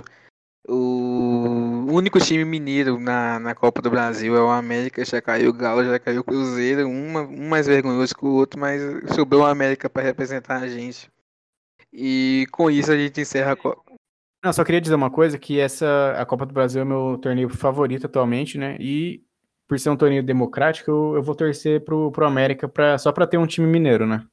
É, tem Na- muito paulista aí. É, É, muito bom, eu gostei. É, porque, tipo, já tem cinco paulistas, cara. Não precisa passar os cinco. Do Corinthians pra cair. Não vai fazer falta. É, não vai cair os cinco paulistas. Não tem como cair os cinco. Tipo, é muito difícil. Ainda mais que tem Bragantino e Palmeiras. Então, tipo, um, um paulista é garantido. Então, deixa o América passar aí. Deixa o América passar aí. A gente segue a partida. E, e é isso. Isso foi a Copa do Brasil. Então, essa foi a Copa do Brasil. Então, agora a gente vai falar de Champions League. Pra encerrar aqui o nosso podcast, vamos falar rapidinho da Champions, até porque nós geralmente falamos sobre Brasil aqui no podcast, mas é porque teve muita coisa boa na Champions, nós vamos falar. E vamos aqui grupo por grupo, a gente vai falar os nomes e os dois que a gente acha que passa. Tem uns fáceis, mas tem uns mais complicadinhos. Por exemplo, o grupo A eu acho que é mais fácil, que tem Bayern de Munique, Atlético de Madrid, Salzburg e Lokomotiv Moscou. Eu vou começar esse. É, seria poderia ter uma surpresa aí se fosse o saldo do ano passado, que tinha Haaland voando e tal. Mas, enfim, não tem como. Acho que não tem o Salzburg e o Lokomotiv Moscou fazer uma gracinha aqui, porque tem Bayern de Munique e o Atlético de Madrid repassado. Então vai passar Bayern Atlético. E o Ed, pode palpitar, você concorda ou você acha que tem zebra? Ah, esse jogo. Nesse, nesse, nesse grupo aí, eu acho que não vai ter zebra, não. Vai ser Atlético de Madrid em segundo e Bayern em primeiro.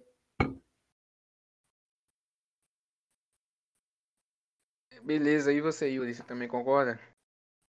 Esse aí é a lógica, né, mano? É Bayern e Atlético. Não tem nem o que discutir. E você, Reis, é a lógica? É, deu a lógica, né? Bayern e Atlético. Então, eu acho que no grupo B também tem isso, ô Reis. Você começa esse, que parece que também tem a lógica, que é Real Madrid, aí a Inter de Milão, o Shakhtar e o Borussia Mönchengladbach. E você, Reis, você acha que vai na lógica? Real e Inter, ou você acha que... É, eu acho que é, eu vou na lógica também, mas eu não sei qual time que vai ficar em primeiro nesse grupo não, viu? Acho até que o In- a Inter tem mais chance que o Real esse ano. E você, Yuri? Real Inter ou tem zebra? Cara, eu acho que nesse grupo aí, a Inter vai ficar em primeiro, Real Madrid vai ficar em segundo, mas o Shakhtar vai assustar. Não, não digo que classifica, mas ele vai dar um apavorozinho ali, pelo menos no Real Madrid, eu acho. E você, Ed? Eu vou de Inter em primeiro e Real em segundo. Beleza, eu, eu vou de, de, de Real em primeiro e em segundo. Shakhtar e, e Mönchengladbach. Não se assustar, não. E... E aí, o, o Yuri, você começa esse aqui, grupo C. Eu acho que esse aqui já tem um pouquinho mais de disputa, porque nós temos o City, e depois Porto, Marseille e Olympiacos. Você acha que passa City mais um ou você acha que o City não passa? O que, que você acha, Yuri? Cara, o City passa com certeza. Só que a minha dúvida é pro segundo lugar, mano. Difícil escolher Porto ou Olympique, mano. Olympique de Marseille tem, tem um timezinho razoável, cara. Eu acho que vou ficar com o Olympique de Marseille. Vai ser Manchester City e Olympique de Marseille. E você, Reis? É, cara, esse é difícil mesmo. Mas eu vou de. Eu vou de Manchester City e vou de Porto, só pra diversifi- diversificar. É, e eu vou concordar com o Yuri, eu vou de City e Olympique de Marseille. E Ed, você pode terminar. Eu vou de City e Olympique também. Só pro PSG reencontrar o Olympique e o Ney se vingar daquele Nossa, cara lá. tomara, velho. Um 5x0 com hat-trick do Ney. Nossa, vamos torcer pra isso. E Ed, aí tem o próximo grupo. Olha, velho, que grupo da hora, velho. Esse grupo é bom. Esse grupo é bom, Ed. Você deu sorte de começar esse, porque tem Liverpool, Ajax, Atalanta e um time que eu não sei falar do nome. Então, fale sobre esses três aí, Ed. Quem passa? Eu acho que o Mid Tilândia ali não tem, não tem chance, não. Cara, Atalanta e Liverpool, caramba. Eu vou de Liverpool em primeiro e Atalanta em segundo. Beleza, e eu assino embaixo. Eu concordo. Liverpool em primeiro, Atalanta em segundo, Reis. Infelizmente, o mundo foi muito cruel com a Ajax e eles vão ficar de fora de novo da do mata-mata. Quem passa vai ser Liverpool e Atalanta mesmo. E você, Yuri, você concorda? Cara, infelizmente eu concordo. Fiquei muito fã e eu me apeguei muito no Ajax 2018-19. Mas infelizmente o Atalanta tá muito mais time, então vai de Liverpool em primeiro, Atalanta em segundo. Ô, mas ó, vou torcer pro Anthony e pro David Neres, os Coringa do São Paulo, né? Fazerem muitos gols e jogarem bem. É, por enquanto eu acho que esse é o grupo mais difícil, né, cara? Tipo assim, tem um, um time pra apanhar de todo mundo, mas tem três times brigando pra passar. Então, tipo assim, eu acho que quem tá garantido é o Liverpool. Aí o Ajax e o Atalanta brigam. Mas o Ajax já perdeu muita peça, né, de dois anos pra cá. Então eu acho que o Atalanta tem vantagem nessa. E o próximo grupo eu acho que é um grupo pra dar lógica. Eu acho que é o grupo mais que tem menos competição, digamos assim. O eu acho que você começa esse. Porque a gente tem o Sevilha, o Chelsea, aí a gente tem o René da França e o Krasnodar. Então, você acha que tem alguma chance de dar zebra, Yuri? Cara, a única coisa que eu tenho dúvida é se o Chelsea vai conseguir ficar em primeiro, mano. Pra mim é Chelsea e Sevilha, com certeza. Você concorda, Reis? Cara, eu concordo, mas uma coisa que eu queria deixar aqui é que esse Rennes é o time do Camavinga, né? Que é aquele moleque de acho que 18 anos que todo mundo queria contratar essa janela e acabou ficando no Rennes. E o time do Rennes é um time até que ajeitado, então acho que vai correr por fora ali, vai pegar umas, uma Liga Europa. E mas é um cara pra ficar de olho, o tal do Camavinga. Provavelmente ano que vem tá no Real Madrid, É, mas é torcer isso pra ele não fazer igual o Fekir, né? Porque o Fekir tava deitando, todo mundo queria, e o cara foi pro Real Betis. Tomara que não aconteça a mesma coisa. Mas é. O cara tinha a chance de ir pro Liverpool do Klopp e preferiu ir pra porra Ô, do bicho, uma carreira inexplicável, tipo, por que que não ficou no Lyon, velho? Ficava no Lyon então, bicho. Porque vai ir pro Betis, cara, não faz nem sentido. Mas sobre o jogo, sobre o grupo, Sevilla e Chelsea, obviamente, passam e o Ed, você concorda, Ed? Concordo, eu acho que o Sevilla vai ficar em primeiro. Porque já tem um time formado, né? O Chelsea está sofrendo no campeonato inglês, eu acho que vai sofrer um pouco na, na fase de grupos. Beleza. Eu, eu acho que o Chelsea passa em primeiro, mas enfim, é, todo mundo concorda nesse teu, a lógica de novo. E é de ser. Começar esse grupo aqui. É um grupo até que razoável, mas eu acho que também não é muita dificuldade, não. A gente tem o Zenit, o Borussia, o Lazio e o Brugge. Tipo assim, tem dois times, é, os dois mais fracos no caso, são razoáveis, mas eu acho que, enfim, pode dar seu palpite. Mano, Zenit cabeça de chave é bizarro, né? Eu acho que vai. Quem vai passar vai ser o Dortmund e a Lazio. E Yuri, você concorda? Assina embaixo, mano. Dortmund e Lazio. E você, Reis? Cara, concordo. Vai ser um grupo, tipo aquele grupo do Atlético Paranaense, tá ligado? Que do nada todo mundo tinha seis pontos. Acho que vai rolar uma parada assim, mas Borussia e Lazio vão passar e eu tô muito curioso pra ver a Lazio nessa Champions League. É, tipo assim, é igual eu falei que o Zenit e o Brugge são dois times, tipo, os dois mais fracos do grupo, que são conhecidos e tal, todo mundo sabe quem são. Mas realmente, cara, eu acho que Borussia e Lazio estão muito melhores e vão passar. Borussia em primeiro e Lazio em segundo. E o grupo G, acho que eu que começo, né? Juventus, Barcelona, Dinamo de Kiev e Ferencváros. É outro time. Sempre tem, né? Esses times que brota do nada, que ninguém sabe quem são. Já teve o outro lá em cima, que no grupo do Liverpool, que era o Midland, e agora tem esse Ferencváros. Mas enfim, gente, Juventus e Barcelona, Messi contra Cristiano Ronaldo.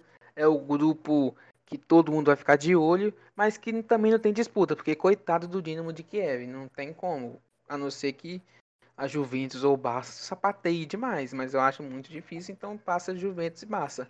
Quem passa em primeiro e quem passa. Eu vou mudar a pergunta nesse grupo. Não vou perguntar quem passa, eu vou perguntar quem passa em primeiro e quem passa em segundo. Eu vou perguntar para vocês, um por um.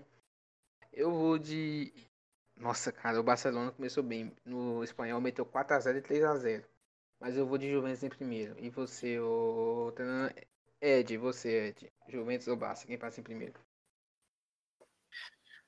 Eu vou de Barça em primeiro, Juventus em segundo. Beleza, e você, Yuri? Eu vou de Juventus em primeiro, mano. Juve em primeiro também foi igual eu. E você, Você vai empatar ou. Ó, oh, eu acho que vai ser assim. Acho que a Juve vai empatar um jogo lá contra o Barcelona.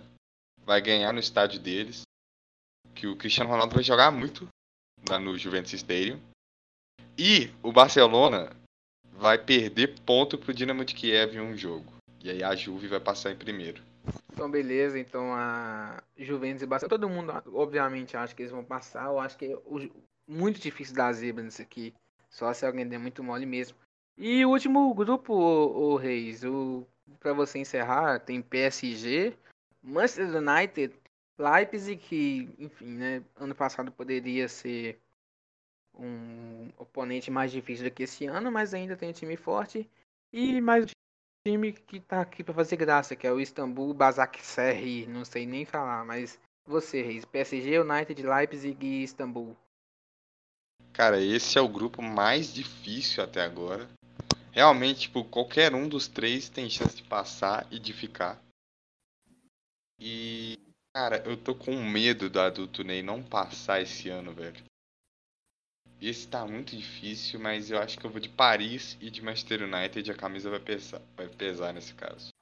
Mas o Paris líder e o Manchester em segundo. Beleza, e dando meu palpite aqui, igual eu falei. Se fosse ano passado, cara, eu não sei o que, que eu faria o time do Leipzig ano passado, né? Porque perdendo o time do Werner é muita coisa, é muita coisa. E por causa disso eu vou de Leipzig eliminado, eu vou de PSG United, mas eu acho que eu vou de United em primeiro, cara. United em primeiro, PSG em segundo. Leipzig vai, vai Europa e ganhar a Liga Europa, hein? Não sei. Leipzig Benfica ali, um dos dois ganha a Liga Europa. Ou então Ajax ou Atalanta, né? Porque tem que olhar isso, mas eu acho que é isso. Eu acho que junto com o grupo do Liverpool, Ajax e Atalanta, esse aqui é o segundo mais difícil. PSG, United e Leipzig. E é isso. Ou é de você? Eu vou apostar em um vexame do United. vão passar o PSG em primeiro e o Leipzig em segundo. Pior que tem cara mesmo, tá? Tem cara. E você, Yuri? Queria dizer que o, o Ed roubou minha fala. E eu realmente acho que o United não passa, mano. Por mais que eu seja muito fã do Pogba e agora eles têm, têm o Frank de Jong, eu acho que vai passar, mano. O United tem, ultimamente, tá com muita cara de cai, tá ligado? Na fase de grupo. E o PSG, o Neymar vai vir ereto pra ganhar esse, porque foi até o final e não ganhou, então esse ele vai vir mais ereto ainda. E o Leipzig eu acho que vai querer manter. Então, ter Paris em primeiro e Leipzig. É, e tipo, pode ser a última temporada do Mbappé também, né? Então eu acho muito difícil o PSG cair. E é isso, fica aí aberto a, a, esse grupo, que é um dos mais difíceis. Os dois grupos muito bons para você olhar, mas o grupo do CR7 Messi ali, essa Champions vai ser da hora também. E mas basicamente é isso sobre a Champions. E basicamente é isso, a gente falou de Libertadores, Brasileirão, Copa do Brasil. Tem a rodada do Brasileirão, do Brasileirão no fim de semana, onde a gente daria nossos palpites no bolão, mas a gente já deu muito palpite aqui. Eu acho que esse podcast é até enorme. Então a gente vai fazer o palpite do, do fim de semana off. Mas só atualizando o placar, por enquanto o Ed está líder com 53, eu estou em segundo com 49, o Reis está com 48 e o Gus está com 38. O Yuri, como ele está entrando agora, o que, que nós vamos fazer? Teve 10 bolões até agora. O Yuri vai jogar os próximos 10 bolão que a gente vai fazer, valendo o dobro da pontuação cada partida. E aí no 11 primeiro volta a pontuação normal. Aí a 10 bolão a gente vai ter um placar justo com a pontuação do Yuri. Mas é isso aí, vamos fazer o palpite off e vamos nos despedir. É, dê tchau pro público um de cada vez. Pode começar você, Ed. Dá o seu, sua lição de moral que você gosta de dar no fim. E é isso aí. Não, então, eu só queria, eu só queria parabenizar a Gretchen pelo 18º casamento e que esse dure, né? Gostei. É, felicidades pra ela, pro marido. Não, nem sei quem é, mas felicidades pro casal. E Yuri, você faça seu encerramento, dê tchau, o que você quiser. Queria deixar bem claro que eu sigo fechadíssimo com o Eduardo Cudê. Queria mandar um abraço pro meu ídolo do futebol, William Potker, com corridas incríveis pra linha de fundo e chutes precisos pra fora. Potker, melhor que Pelé e Maradona junto. Boa noite. E você? Dá tchau também. É, bom, queria parabenizar o Binacional pelo 18º negativo saldo de gol. E queria parabenizar o São Paulo por ter sido o único time que tomou gol do Binacional. E vamos ganhar do Vasco, tomara. Eu tô meio pessimista, mas tomara que dê certo. Confio no São Paulo. É, e pra encerrar, é, já que o Reis falou do Galo, meu Cedão cabuloso, fez 3x0 fez 3x0 na Ponte Preta. É, será que o- agora engrenou, rapaz? Agora O vai, hein? Franco tava falando, ah, nós não estamos conseguindo jogar o que nós estamos treinando. Mas o último jogo foi bom, teve bola na trave do Sassá. Eu acho que foi o Sassá. O Sassá que, que virou a página. Sassá voltou, irmão, o time virou outra coisa. É isso, mano. Mas, basicamente, é, agora nós vamos enfrentar o Cuiabá, que é uma coisa mais difícil ainda. A ponte, a ponte é da terceira colocada, se ganhasse estaria em segundo. Mas agora é o Cuiabá. Um teste bem, se a gente ganhar do Cuiabá, dá pra sonhar alto aí. Mas é isso aí, Cruzeiro Cabuloso, não me decepcione, igual você tem feito ultimamente. Mas essas palavras de cada um aqui. A gente encerra o nosso podcast. E antes de mais nada, 20 segundos de Gustavo. E aí o podcast acaba. Um abraço.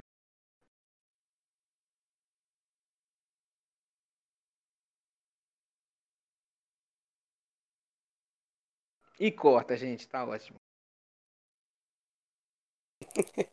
20 segundos de silêncio do Gustavo foi ótimo.